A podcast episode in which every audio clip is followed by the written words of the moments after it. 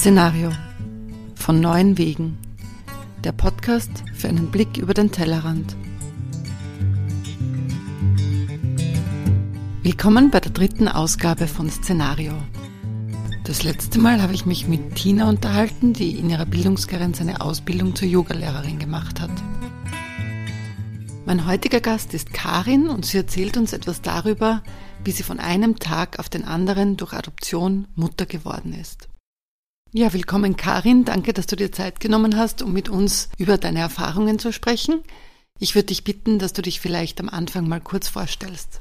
Hallo, mein Name ist Karin, ich bin 42 Jahre alt und komme ursprünglich aus Kärnten und äh, seit meinem Studium, also seit meinem 18. Lebensjahr, arbeite und lebe ich in Wien. Euer Kind ist mittlerweile zwei Jahre alt und ich würde mich freuen, wenn du uns mal erzählst, wann das Thema Adoption bei euch eigentlich das erste Mal aufgekommen ist. Das ist relativ spät eigentlich erst zur Sprache gekommen. Mein Mann und ich haben geheiratet, da war ich 30 Jahre alt und äh, es war für uns eigentlich von Anfang an klar, wir wollten gerne Familie haben. Und es hat dann sehr lange Zeit nicht geklappt, dass ich schwanger geworden bin. Und ich bin dann äh, vier Jahre in unserer Ehe schwanger geworden und hatte eine Totgeburt. Mit der Fragestellung dann danach, wie, wie geht man da weiter? Na, wir probieren es noch einmal, es wird schon irgendwann einmal klappen und so weiter. Und nachdem wir dann äh, noch zwei, drei Jahre weiter probiert hatten und äh, ich nicht schwanger geworden bin, war dann die Frage, was bedeutet das jetzt für uns? Bedeutet das jetzt das Ende unseres Wunsches der, der Familie oder wie gehen wir grundsätzlich mit dem Thema um? Und ähm, mein Mann ist einige Jahre älter als ich und wir haben dann die Entscheidung getroffen, nachdem wir im Bekanntenkreis jemanden haben, der adoptiert wurde, als kleines Kind, der ist aber mittlerweile schon 50, also einfach nur, dass man weiß, das ist eine Option haben wir das Thema durchgesprochen, so quasi als Plan B. Was ist, wenn es nicht klappt? Wollen wir uns vielleicht für eine Adoption anmelden? Und äh, das haben wir dann getan, eben dadurch, dass mein Mann ein bisschen älter ist und dadurch, dass es Altersgrenzen in Österreich gibt, haben wir uns dann relativ schnell angemeldet und ähm, angemeldet, erkundigt, sagen wir mal erkundigt, weil äh, der Weg war dann noch ein relativ langer. Und irgendwann einmal haben wir dann die Entscheidung getroffen, ja, das machen wir jetzt und das ziehen wir jetzt durch, weil der Wunsch einfach nach am Kind so groß war, dass wir gesagt haben, wir können jetzt auch rein körperlich nicht mehr 10 oder 15 Jahre warten, ob es vielleicht klappt und das, das machen wir jetzt. Und das hat Gott sei Dank geklappt. Ja, wir reden dann gleich über die Zeit mit eurem Kind, aber du hast es schon angesprochen, es ist ein langer und schwieriger Weg dorthin gewesen und vielleicht kannst du ein bisschen erzählen, wie das Ganze vonstatten gegangen ist. Also es ist ein, ein wirklich ein langer und auch steiniger Weg. Ich kann jetzt nur für den Adoptionsprozess in Wien sprechen. Das ist nämlich in Österreich Ländersache und jedes Land handhabt das anders und es gibt unterschiedliche ja, Prozesse und uh, unterschiedlich, wie man mit dem Thema umgeht. In Wien ist es so, dass ähm, vielleicht auch, äh, weil das für mich damals so interessant war, wie viele Kinder werden denn überhaupt adoptiert?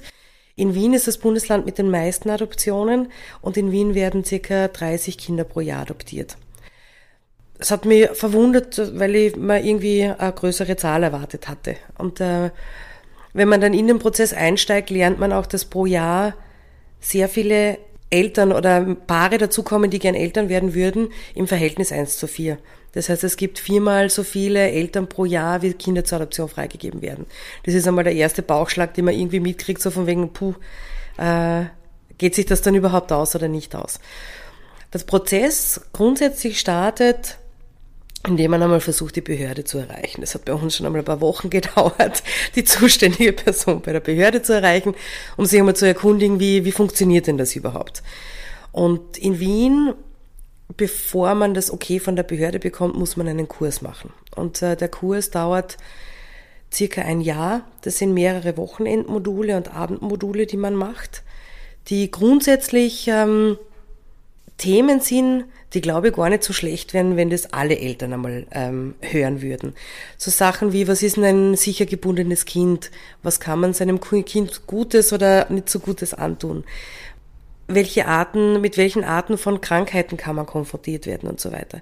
Also grundsätzlich ähm, ein paar sehr interessante Themen. Es hat halt allerdings irgendwie einen nicht so positiven Beigeschmack. Also es äh, nach den ersten zwei, drei Kursen fallen auch schon viele Paare weg, weil so ein bisschen ein Selektionsprozess ist. Als ein Beispiel, einer der Kurse beschäftigt sich stark mit ähm, erblichen Krankheiten und so weiter. Und dadurch, dass man im meisten Fall über die leiblichen Eltern nichts weiß, wird halt stark darauf eingegangen, was ist mit autistischen Kindern, was passiert mit ihnen, welche Art von Erkrankungen kann ein Kind mitbringen, sozusagen erblicher Natur was jede andere Mutter grundsätzlich auch hat. Dort beschäftigt man sich halt am Wochenende damit, was ist, wenn du ein Kind bekommst, das krank ist. Also das hat schon einen, einen, einen Fokus, der halt ähm, ja jetzt nicht unbedingt der positiver ist. Und es wird halt, wie soll ich sagen, viele der Frauen in Österreich, die zur Adoption freigeben, tun das aus gewissen aus gewissen Situationen heraus. Also es gibt viele Frauen, die haben irgendwie ein Alkohol- oder ein Drogenproblem das klassische, es wird jemand schwanger und sagt so, ich lasse, gebe jetzt mein Kind zur Adoption frei, gibt's auch, ist allerdings eher selten. Und aus dem Hintergrund heraus können natürlich auch gewisse Sachen beim Kind entstehen. Also welche, mit welchen Folgen kann man rechnen, wenn die Mutter Alkoholikerin war während der Schwangerschaft oder Drogen genommen hat. Und mit solchen Themen setzt man sich da halt auseinander. Rechtliche Themen, wie schaut die Adoption aus, welche Arten der Adoption gibt es, welche Formen der Adoption, will man eine Inlandsadoption, Auslandsadoption. Also es gibt ähm, sehr, sehr viel rechtliche Dinge, die wir vorher gar nicht kannten, ähm, die man dann in diesen Kursen mitbekommt. Hat für euch dann eigentlich einen Punkt gegeben, wo ihr euch das nochmal genau überlegt habt, wo ihr vielleicht gedacht habt, das ist doch nichts für euch und ihr zieht euch wieder aus dem Prozess zurück? Oder war das klar, dass ihr das durchziehen wollt? Also wir hatten schon oft Gespräche, wenn wir nach Hause gefahren sind von diesen Kursen, so mit, trauen wir uns das jetzt richtig zu, was da auf uns zukommt oder nicht.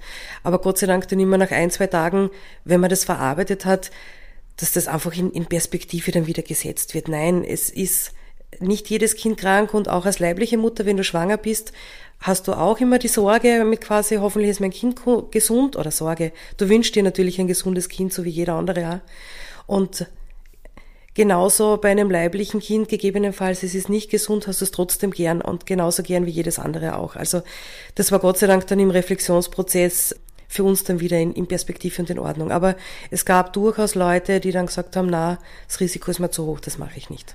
Was müssen Eltern eigentlich mitbringen? Da gibt es ja bestimmt ein Mindestalter oder ein Höchstalter.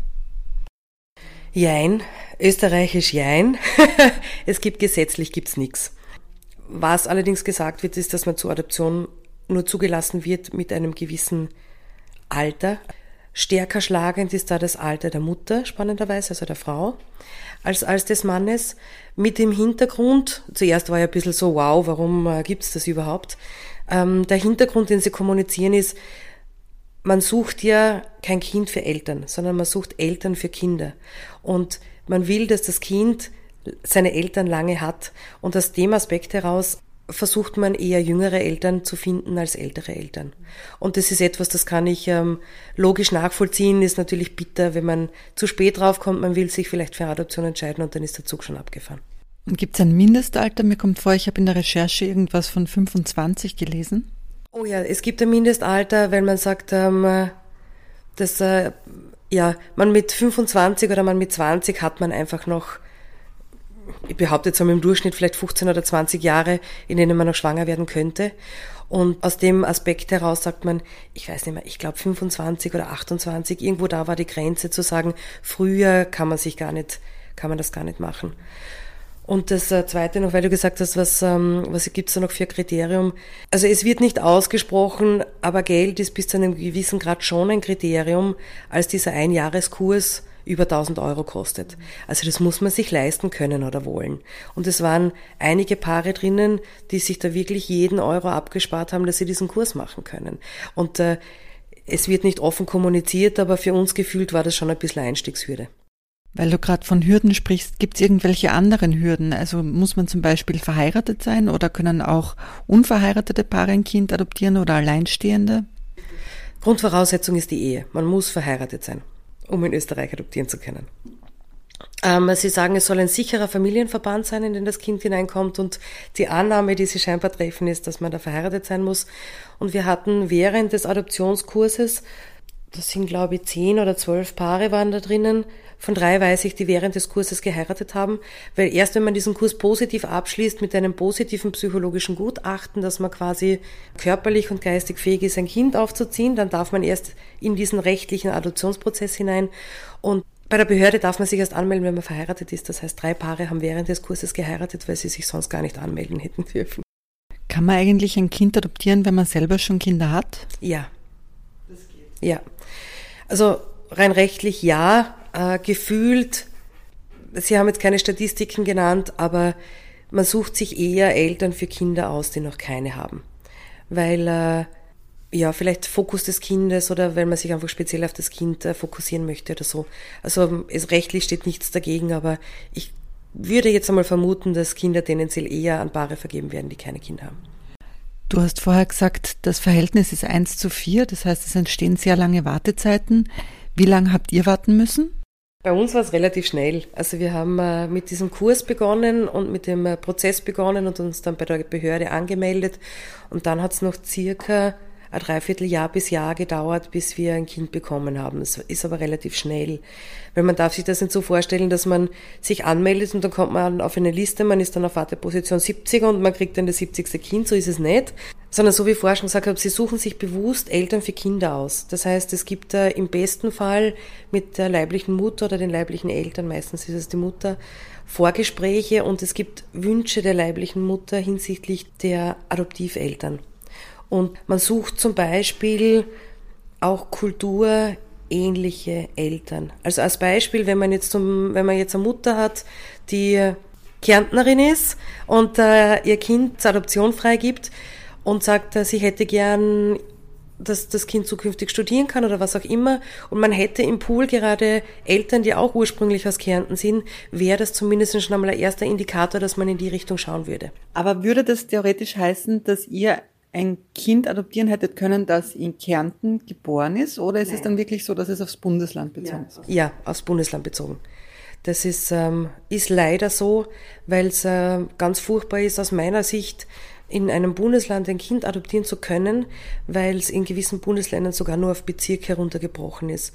Und die Chance, dass im Bezirk Bruck an der Mur ein Kind zur Adoption freigegeben wird, das passiert vielleicht alle drei, vier Jahre einmal und da gibt es sicher auch mehrere Paare, die sich gerne ein Kind wünschen würden oder gerne eines adoptieren würden. Und dass es da keinen österreichweiten Pool gibt, das ähm, entzieht sich meines Verständnisses. Bevor wir noch mal genauer über deine oder eure Geschichte reden, war es für euch klar, dass ihr eine Inlandsadoption machen wollt oder war Auslandsadoption auch ein Thema? Grundsätzlich waren wir offen dafür. Ähm, wir haben dann in dem Kurs gelernt, dass man sich für eines von beiden entscheiden muss. Das heißt, man kann sich nicht parallel für eine Inlands- und Auslandsadoption anmelden sozusagen. Und unser großer Wunsch war, wir hätten gerne ein Baby gehabt. Und über 99 Prozent aller Adoptionen in Österreich werden die Kinder gleich nach der Geburtsadoption freigegeben.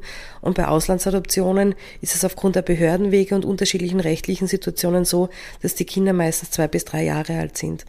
Und äh, unser Wunsch war eben ein, ein Baby und deswegen haben wir uns für die Inlandsadoption entschieden. Einfach auch aus dem Aspekt heraus, dass gerade für die ersten drei Jahre für Kinder sehr, sehr prägend sind. Und auch das lernt man dort, wenn man ein Kind kriegt, das drei, vier Jahre alt ist. Das hat oft eine schlimme Historie hinter sich und da kann es halt auch sehr lange dauern, bis Bindung aufgebaut werden kann und so weiter. Und ja, dann haben wir uns einfach dafür entschieden, die Inlandsadoption zu wählen. Hat das vielleicht auch damit zu tun, dass in Österreich dann ältere Kinder eher in Pflegeeltern kommen? Genau. Und das ist auch ein, ein ganz großer Punkt. Viele, so wie wir auch, ähm, wollen halt gerne adoptieren, wollen gerne ein Baby adoptieren und es gibt ganz, ganz viele Babys, die auch schon im Babyalter zu Pflegeeltern kommen, wo einfach die rechtliche Situation ein bisschen andere ist und es werden extrem viele Pflegeeltern gesucht in Österreich und weiß nicht, aktuell gibt es ja auch politische Diskussionen zum Thema Krisenpflegeeltern und so weiter, denen man Geld entzieht. Also wenn man sich mit dem Thema ein bisschen besser beschäftigt und äh, wenn ich kurz politisch werden darf, als äh, Familienministerin sollte man sich mit diesem Thema ein bisschen beschäftigen und dann zu sagen, man entzieht Krisenpflegeeltern Geld ist ein Wahnsinn. Das sind Menschen, die springen von einer Sekunde auf die andere ein, weil weil Babys in Verhältnissen sind, wo sie teilweise in Lebensgefahr schweben. Und da nimmt eine Familie so ein Baby auf mit, jeder, der Kinder hat, weiß, wie das ist, mit schlaflosen Nächten und, und, und, und. Und ja, bekommen dann teilweise das Kindergeld nicht. Das ist ein Wahnsinn. War das für euch eigentlich eine Option zu sagen, wenn es nicht klappt mit der Adoption, werdet ihr Pflegeeltern? Äh, wir haben äh, lange über das Thema gesprochen. Äh, wir haben uns dann dagegen entschieden, aufgrund, aufgrund der rechtlichen Situation. Als Pflegeeltern hat dein Kind nie deinen Namen, außer die Pflegeeltern stimmen zu, was ähm, jetzt nicht unbedingt die Regel ist. Und bei jeder Entscheidung muss man mit den Pflegeeltern, das, also mit den Pflegeeltern, Entschuldigung, mit den leiblichen Eltern das besprechen. Das heißt, äh, man hat halt immer die Situation, darf man, darf man nicht, muss man das absprechen, auf welche Schule geht das Kind. Und das war uns dann im Endeffekt, haben wir gesagt, na, das, ähm, die rechtliche Situation ist nicht die, die wir gerne hätten. Kommen wir jetzt zu euch. Ja. Ihr habt euer Kind dann soweit ich weiß, sehr kurzfristig bekommen. Ja. Äh, vielleicht magst du einfach diese Tage noch einmal schildern.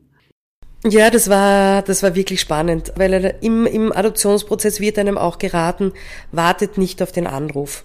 Einfach dadurch, dass es so viele Eltern gibt, gibt es natürlich auch viele, die kein Kind bekommen. Das heißt, man soll jetzt sein Leben nicht so planen nach dem Kurs mit, oh, wir fahren immer auf Urlaub, weil was ist, wenn da jetzt auch, wenn der die Behörde anruft und es gibt ein Kind. Und insofern rückt das halt auch ein bisschen in den, in den Hinterkopf. Natürlich denkt man immer wieder dran, aber ja, man kann sich auf diesen Anruf eigentlich nicht vorbereiten. Und irgendwann einmal kommt dann der Anruf und wir haben damals ausgemacht, dass äh, die Behörde sich bei meinem Mann meldet und nicht bei mir, weil äh, er wahrscheinlich der emotional stabilere in der Situation war. Und mein Mann hat mich dann angerufen und gesagt, so sitzt du bitte. Ich habe gesagt, na warum? Und er hat gesagt, bitte setz dich. Es gibt ein Kind und sie haben ein Kind für uns, ist ein Kind auf die Welt gekommen. da wäre ich heute noch emotional, wenn ich dran zurückdenke. Und äh, ja, wir haben dann alles liegen und stehen gelassen, haben äh, beide in der Firma gesagt, familiärer Notfall, wir müssen jetzt weg und sind ins Krankenhaus gefahren und, äh, und haben das Kind einfach kennengelernt und dort ein paar Stunden verbracht. Ja, irgendwie gerade nicht gewusst, wie uns geschieht. Und im Krankenhaus wurde uns dann gesagt, also das Kind war drei Tage alt zu dem Zeitpunkt. Und da, da wurde uns dann gesagt, ja, passt, äh, nehmt, nehmt es gleich mit. und das ist dann auch ein bisschen der Mund offen stehen geblieben und gesagt, bitte gebt uns einen Tag. Wir brauchen einen Tag, um irgendwie Basics anzuschaffen oder was auch immer zu tun. Der Firma Bescheid zu geben, dass ich ab morgen in Karenz bin. Also so Dinge, die dann schon irgendwie sehr lebensverändernd sind. Und, äh, wir sind dann aus dem, aus dem Krankenhaus raus und haben unsere Familien angerufen, die auch alle komplett aus dem Häusl waren natürlich. Und haben dann zum Hörer gegriffen und Freunde angerufen mit kleinen Kindern. Und haben gesagt, bitte können Sie uns irgendwas borgen und was brauchen wir für die ersten Tage? Und ich erinnere mich, ich habe einen Freund angerufen und das Erste, was er gesagt hat, ist ähm, Kinderwagen, aber Babywanne reicht. Ich habe gesagt, was, was ist eine Babywanne? Ich hatte keine Ahnung von Kinderwegen, Babywanne und was auch immer. Das heißt, ähm, da haben wir telefonisch dann so ein bisschen äh, äh, Informationen gekriegt könnte man auch anders machen. Es wird einem in diesem Kurs geraten, das schon während des Kurses zu machen, eine Liste zu machen, wen kann man anrufen, wegen was auch immer. Und wir haben uns damals bewusst dagegen entschieden, weil wir gesagt haben, wir machen jetzt nicht unseren ganzen Freundeskreis Kiere und machen Listen und keine Ahnung und vielleicht passiert's gar nicht. Und ähm, so war das dann und sind dann mit unserem Auto durch ganz Wien gefahren und haben bei Freunden irgendwie äh, Leihgaben eingepackt ins Auto. Ich habe dann noch in der in der Firma angerufen und meine Chefin ist aus allen Wolken gefallen, als ich gesagt habe, ich bin ab morgen in Karenz. Und äh, sie war aber super supportive und ja, dann sind wir am Tag drauf ins Krankenhaus gefahren und haben unser Kind abgeholt. Hast du, ähm, weil das ist ja ein bisschen ein schwieriges Thema wahrscheinlich, deiner Chefin vorher schon mal gesagt, du nur, dass du weißt, wir wollen adoptieren, es kann sein, dass in den nächsten fünf Jahren der Anruf kommt. Wusste die davon? Die wusste davon nicht. Hatte den Hintergrund, dass ich in eine neue Abteilung gewechselt bin und meine Chefin erst seit einem halben Jahr hatte. Also ich habe mit ihr ein sehr gutes Verhältnis und sie hat super reagiert. Also hatte schon ein bisschen Bauch wieder bei dem, bei dem Telefonat und sie hat super reagiert. Also so jemanden kann man sich als Vorgesetzten in der Situation nur wünschen. Wäre ich länger in der Abteilung gewesen, hätte ich sicher irgendwann einmal zur Sprache gebracht. Aber das heißt, man hat eigentlich die gleichen Rechte, wie wenn man ein Kind bekommt. Ja. Man darf in Karenz gehen. Also man äh, hat ganz normal ein normales Anrecht auf Karenz, aber eben nicht auf Mutterschutz. Mhm. Und man kriegt auch Karenzgeld, man kann sich wie jede andere Mutter auch das Modell aussuchen, ähm, die einzige Hürde sozusagen, die, die wir hatten bei der, bei der Karenzgeschichte ist, dass dadurch, dass Adoption einfach nicht so häufig ist, wir äh, einige Hürden bei Behörden gehabt haben. Mit Anmeldung und bla bla bla, was braucht man jetzt alles für die Karenz? Das heißt, wir sind in der Karenz um ein paar Monate Geld umgefallen sozusagen, einfach aufgrund dessen, weil weil wir oft falsche Informationen erhalten haben mit Fristen, was braucht man wo und so weiter. Und ähm, mit dem haben wir uns inhaltlich vorher nicht beschäftigt gehabt, weil äh, das wäre ein bisschen zu viel gewesen. Und also jetzt nur so diese Vorstellung, ihr habt dann das Baby abgeholt, musstet ihr da was unterschreiben? Also wie läuft das ab? Ich kann mir das nicht vorstellen. Also da gibt es ja diesen, diesen Kontakt mit, äh, mit leiblicher Mutter. Also in unserem Fall war es so, dass ähm, der Kontakt vorher schon bestanden hat mit der Behörde. Und zu dem Zeitpunkt, als das Kind auf die Welt gekommen ist, wurde die Behörde eingeschalten. Man wartet 48 Stunden ab auf, äh, bei der Behörde, weil sich in diesem Zeitrahmen die leibliche Mutter noch manchmal umentscheidet und sagt, ähm, ich möchte doch nicht zur Adoption freigeben. Das wartet man ab, diese zwei bis drei Tagesfrist. Dann rein rechtlich äh, hat unser Kind den Namen noch vom Herrn Häupl bekommen, weil das der, der, der Bürgermeister rein rechtlich äh, den Namen an das Kind vergibt sozusagen. Der Vorschlag kam zwar aus dem Krankenhaus, aber offiziell hat er vom Herrn Häupl den Namen bekommen. Den, äh, die Namensänderung kann man natürlich erst machen, wenn dann die Adoption vollzogen ist und so weiter. Ähm, vielleicht noch einen Schritt vorher. Im Krankenhaus wurde uns gesagt, dass es einen vorläufigen Vornamen gibt. Der Nachname bleibt ja der in den ersten Monaten oder bis die Adoption halt voll ist. Und sie haben gesagt, für die erste E-Card und für die ersten, erste Geburtsurkunde und so weiter können wir jetzt schon den Vornamen auswählen, den wir wollen. Das heißt, an diesem ersten Tag nach dem Besuch im Krankenhaus auf der Heimfahrt haben wir uns überlegt, okay, und wie heißt unser Kind jetzt? also manche beschäftigen sich damit ja neun Monate oder überhaupt noch länger. Ähm, wir sind nach wie vor sehr glücklich über den Namen, den wir gewählt haben und äh, man merkt auch, man muss kein fertig eingerichtetes Kinderzimmer haben oder Namen haben und was auch immer, damit das alles gut klappt. Ja, magst du dann mal die folgenden Tage beschreiben? Die waren, glaube ich, gleich wie in jeder anderen Familie auch. Also ab dem Zeitpunkt, wo wir daheim waren, die gleichen, mache ich das eh richtig, wirklich richtig? Schlaft das Kind? Geht's ihm eh gut? Also gleich wie in jeder anderen Familie auch. Schlafen, aufstehen, füttern, kuscheln. Also ab dem Zeitpunkt, wo das Kind zu Hause ist, gibt's aus meiner Sicht keinen Unterschied mehr zu leiblichen Kindern oder nicht. Wie lang war dann dein Mann noch zu Hause? Mein Mann war gar nicht zu Hause ähm, aus äh, beruflichen Gründen nicht zu Hause. Er wollte eigentlich immer in Karenz gehen. Das war allerdings mit der Firma schwer vereinbar aufgrund der, der Position, die er dort hat. Und er hat sich dann Urlaub genommen, ein paar Wochen Urlaub genommen, aber er war dann leider gar nicht in Karenz. Mhm. Und gleich nach äh, der Geburt war er? Ja, da hat er sich zwei Wochen Urlaub genommen. Das heißt, wir waren die ersten zwei Wochen beide zu Hause. Dass wir uns beide irgendwie einmal mit der neuen Rolle zurechtfinden und zetteln können. Aber das ist, glaube ich, bei allen Eltern so, ja, dass man sich nicht vorstellen kann ja, vorher. Äh, wie war dann die Zeit nach der Eingewöhnung? Also ab wann hast du dann das Gefühl gehabt, du bist da jetzt drinnen und das ist jetzt so? Eigentlich ab Tag eins. Also das hat überhaupt nicht lange gedauert. Und ähm, was wir als totalen Vorteil empfunden haben, war, wenn du, ich sage jetzt mal, auf herkömmlichem Wege Eltern wirst und man wird halt schwanger und irgendwie hat der Möglichkeit, sich neun Monate mit diesem Gedanken auseinanderzusetzen, ist es für, für die Väter meistens trotzdem das erste Kennenlernen nach der Geburt.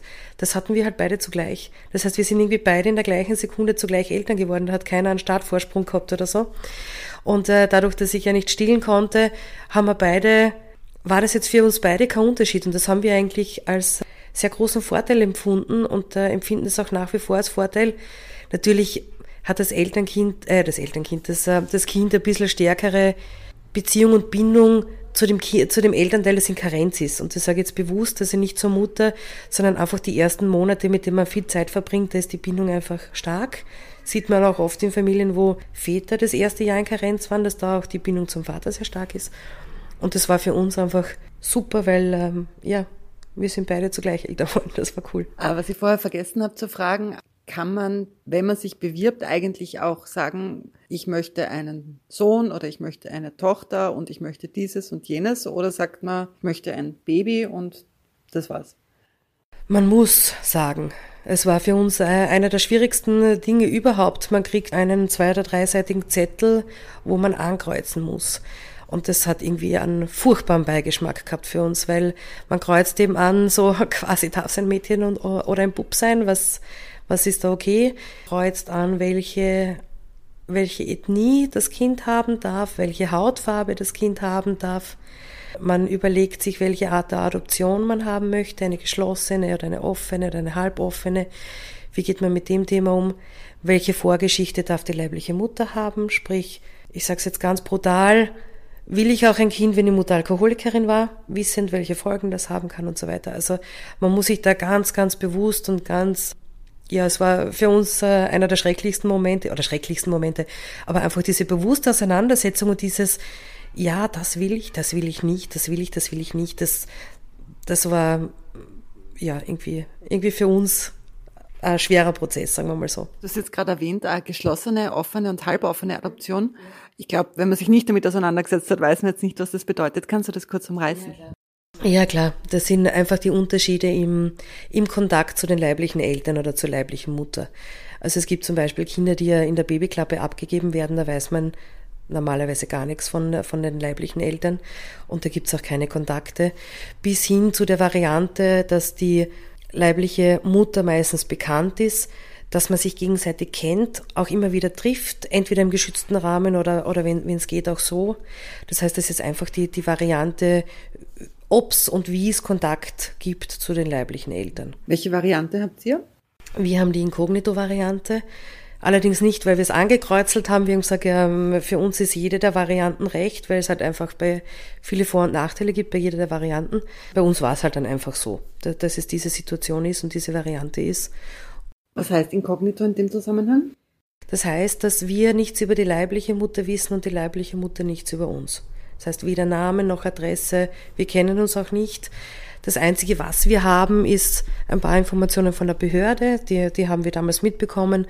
Und äh, das, was uns halt im Krankenhaus ein bisschen erzählt haben, was die die leibliche Mutter ja kennengelernt haben. Und da waren die Schwestern so nett, uns ein bisschen Informationen weiterzugeben, weil es einfach später für die Biografie des Kindes wichtig und interessant ist. Es werden dann immer stärker Fragen kommen mit, wer ist das oder, oder warum und wieso ist das so passiert. Und wenn man da ein bisschen was erzählen kann, ist das natürlich schon super. Gibt es dann ab einem bestimmten Alter die Möglichkeit, dass das Kind die Mutter suchen darf? Ja, also wenn der Name der Behörde bekannt ist, dann ähm, hat das Kind ab 16 die Möglichkeit, ähm, den Namen einzusehen und auszuforschen sozusagen. Was auch immer dann das Kind damit machen möchte. Was allerdings ähm, schon auch ähm, eine spannende Fragestellung war, eben zum Thema geschlossen, offen und so weiter. In diesem Kurs, Sie haben es genannt, den U-Bahn-Test. Weil tendenziell weiß man, dass wenn das Kind die leibliche Mutter kennt, dass das für die eigene Biografie einfach, einfach gut ist zu wissen, warum ist das passiert, vielleicht den Menschen zu kennen und so weiter, dass man tendenziell jetzt als äh, zukünftige Eltern sagt, ja, coole Sache, mach mal. Und dann machen sie diesen U-Bahn-Test und sagen, man soll bewusst einmal mit der U-Bahn fahren in Wien und sich jemanden heraussuchen, die, die Person im U-Bahn-Waggon raussuchen, mit denen man am wenigsten Kontakt haben möchte ähm, vielleicht jemand, der auf der Straße lebt, vielleicht Alkoholiker ist, also so alles Schlimme, was man sich irgendwie vorstellen kann und sagt, okay, und das ist jetzt die leibliche Mutter deines Kindes und du hast Besuchskontakt, die kommt zu dir nach Hause, du triffst dich mit ihr, dein Kind ähm, hat Kontakt zu ihr. Wie geht's da damit? Und äh, ja, da kommt man dann irgendwie drauf, auch wenn man offen, weltoffen und gebildet und keine Ahnung was ist, dass es doch Situationen gibt, mit denen man sich schwer tun wird. Und äh, auch das einzugestehen war ein harter Schritt.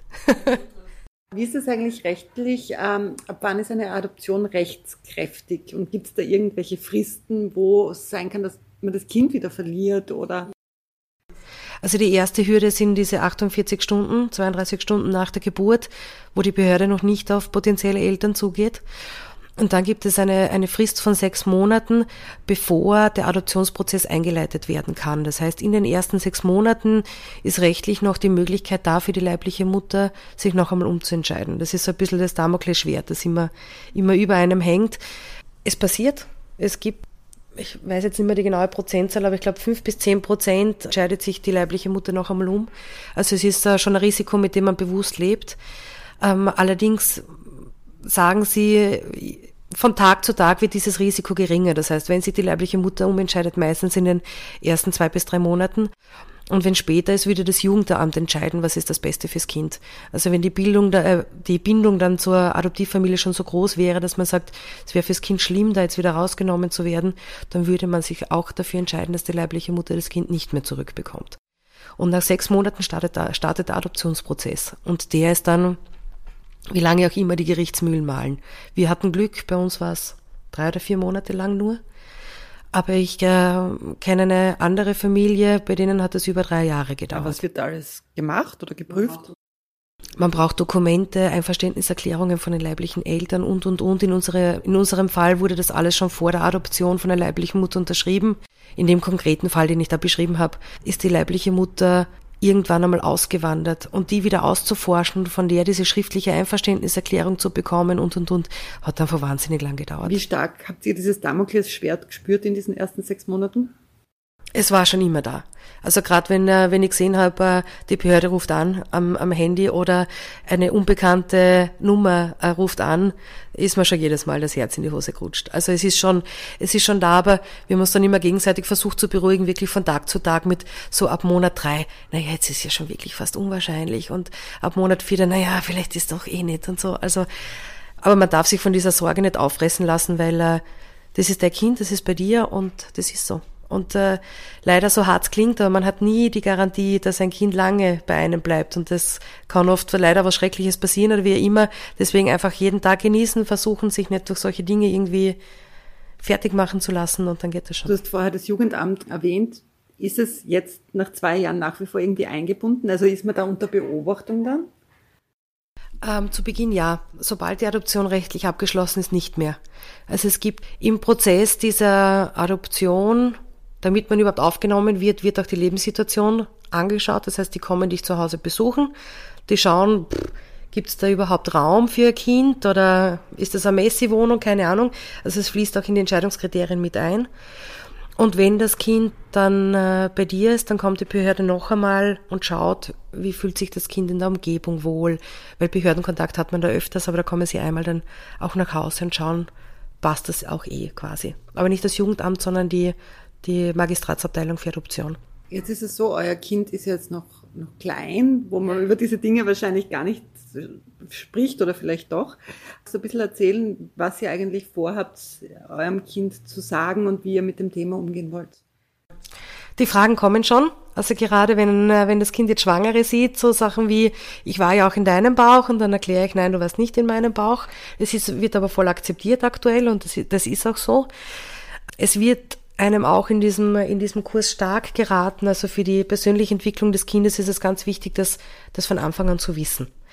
Und ich meine, ganz ehrlich, wenn man sich vorstellt, man kommt mit 16 drauf, die leiblichen Eltern sind nicht die leiblichen Eltern, ist das gesamte Vertrauensverhältnis weg. Also in einem Familienverbund kann man sowas nicht verstecken. Das ist, äh, also aus meiner Sicht äh, tut man da, ja, ist das ganz fahrlässig, wie man da mit den Emotionen des Kindes umgeht. Das heißt, es soll immer Thema sein.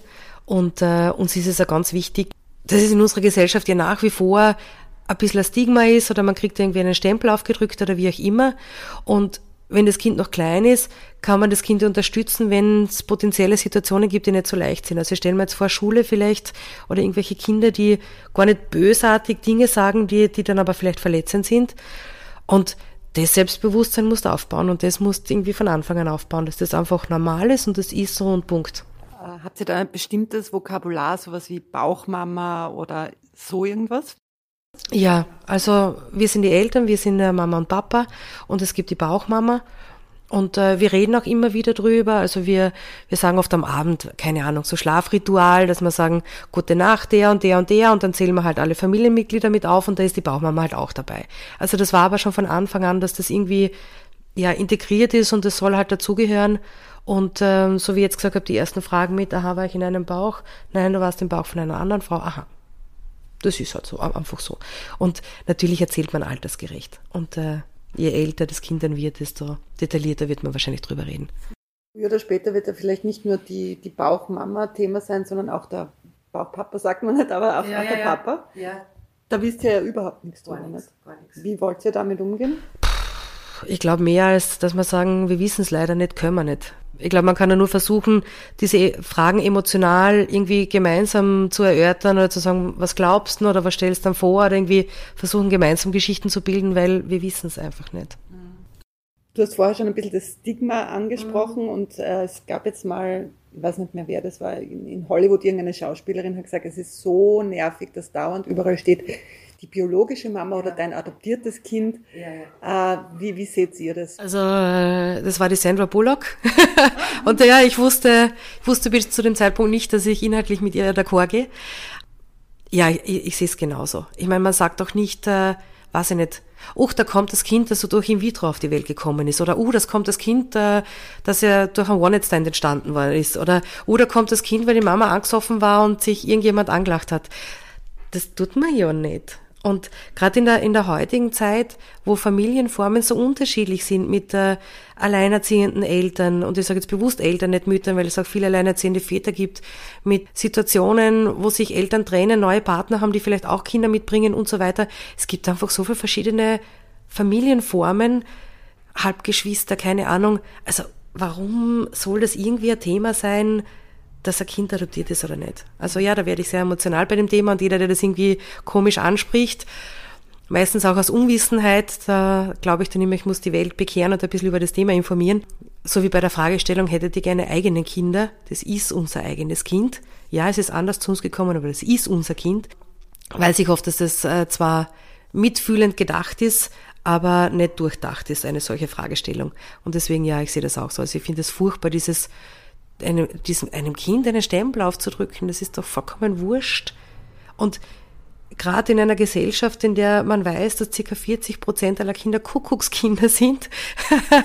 ja, habe ich jetzt vor kurzem gelesen, in Mitteleuropa sind das scheinbar 40 Prozent, von äh, denen man annimmt, dass es Kuckuckskinder sind. Da war es das nicht einmal. Also, ja, ich, äh, aus meiner Sicht ist das der Fokus auf das falsche Thema, wenn man äh, das so stark in den Mittelpunkt drückt daran anschließend, äh, auf welche Herausforderungen äh, stellst du dich ein? Oder sind das die haargleichen Herausforderungen bei, wie bei allen? Na klar, also ich glaube ein bisschen on top dazu kommt eben diese Fragestellung, ähm, hoffentlich hat das Kind es durch diese Situation nicht irgendwann einmal schwer im Mobbing oder weiß ich nicht, wenn andere Kinder Dinge sagen, die vielleicht verletzend sind. Und das, was ich schon vorher gesagt habe, also wir, wir versuchen uns alle als Familie ein bisschen auf die Situation vorzubereiten, wenn einmal die Frage kommt mit, ich würde gern wissen, wer meine leibliche Mutter ist, wie man damit am besten umgehen kann. Aber sonst die gleichen Geschichten wie alle anderen auch. Ist das Kind krank oder keine Ahnung. Welche Wünsche hättest du an das Adoptionsrecht in Österreich generell jetzt? Also gibt es irgendwas, was man verbessern könnte, was du dir gewünscht hättest in eurem Prozess? Ja, ähm, also eines habe ich schon angesprochen, ich würde mir wünschen, dass das Adoptionsrecht für Österreich gleich ist, dass es quasi, dass alle Menschen in Österreich, unabhängig davon, wo sie wohnen, die Möglichkeit haben, ein Kind zu adoptieren. Also das finde ich irgendwie, irgendwie sehr schrecklich, ähm, aufgrund einer regionalen Situation gar nicht in die Möglichkeit zu kommen, beziehungsweise gibt es einfach auch viele Leute, die dann irgendwo Fake-Wohnungen nehmen. Aus dem Grund sich Hauptmelden und und und, also irgendwelche Konstrukte erzeugen, ähm, nur damit sie die Möglichkeit haben, vielleicht ein, ein Kind zu bekommen. Das zweite ist das Thema, das du gerade angesprochen hast. Ich glaube, das Ziel soll sein für jedes Kind, dass es in eine liebevolle Umgebung kommt. Und ob das jetzt zwei Männer sind oder zwei Frauen sind oder ein Paar und ob die verheiratet sind oder nicht, soll, glaube ich, egal sein. Und ich kenne leider die Statistik dazu nicht, habe allerdings zufälligerweise ein, ein paar von den äh, Paaren wieder getroffen in diesem Kurs, den wir, den wir da hatten, gefühlt, und man redet ja doch ein bisschen miteinander, man kommt drauf, wer welchen Job hat und so weiter, gefühlt haben tendenziell schon jene Menschen ein Kind bekommen, die finanziell stärker waren. Jetzt kann man das natürlich argumentieren, man sucht Eltern für ein Kind, man will das Beste haben, die besten Möglichkeiten und so weiter. Da waren allerdings ein paar extrem liebe Paare in dem Kurs drinnen, die vielleicht nicht so viel verdient haben. Ich würde mir wünschen, dass die auch ein Kind gekriegt haben. Aber wie gesagt, vielleicht war das nur gefühltes Kriterium. Wenn wir jetzt Hörer haben, die eben in einer Situation sind, wo sie sich das schon mal überlegt haben, aber ein bisschen verunsichert sind, was, was würdest du ihnen raten und mit auf den Weg geben? Aus meiner Sicht, also was, was für uns essentiell war, war, steht auch der gesamte Familienverbund dahinter. Weil man hat ja auch äh, viel Kontakt mit Großeltern, man wünscht sich das ja auch fürs Kind, dass es diese Kontakte und so weiter gibt. Dass man da ganz viel Vorarbeit leistet, wenn es notwendig ist, auch im, im äh, weiteren Familienkreis. Das, ähm, wir hatten Gott sei Dank das Glück, dass unser Kind integriert ist, wie alle anderen Enkeln auch und dass man sich schon bewusst mit der, mit der Situation auseinander, auseinandersetzt. Also so wie ich gesagt habe, die, die Fragen, die einem gestellt werden, sind schon sehr bewusste Fragen, die man oft, äh, wenn man so Eltern wird, sich nicht stellt im Vorfeld. Mit was kommt da alles auf einen zu? Und man soll nicht so viel auf irgendwelche Negativgeschichten hören, die man im Umfeld hört. Also auch wir hatten die Situation, jeder kennt irgendwie jeden, jeder kennt irgendwie eine Person, die jemanden adoptiert hat und das ist alles furchtbar schlimm geworden. Also entweder war das Kind furchtbar krank oder die Situation furchtbar oder keine Bindung. Also Klar, man findet zu allem Negativgeschichten, die man hören will und es gibt auch ganz, ganz viele positive Geschichten und äh, ich glaube, auf das sollte man sich fokussieren und äh, wie mit jedem anderen Kind auch. Man hat viele selber in der Hand und äh, man sozialisiert sich gemeinsam mit dem Kind und auf das soll man den, den Wert legen und den Fokus legen und die anderen Stimmen einfach vergessen. Ja, das klingt nach einem sehr schönen Schlusswort.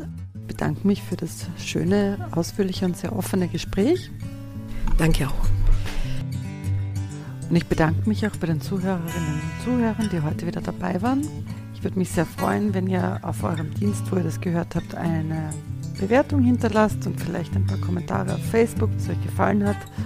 Und ich freue mich auch, wenn ihr das nächste Mal wieder dabei seid. Ciao!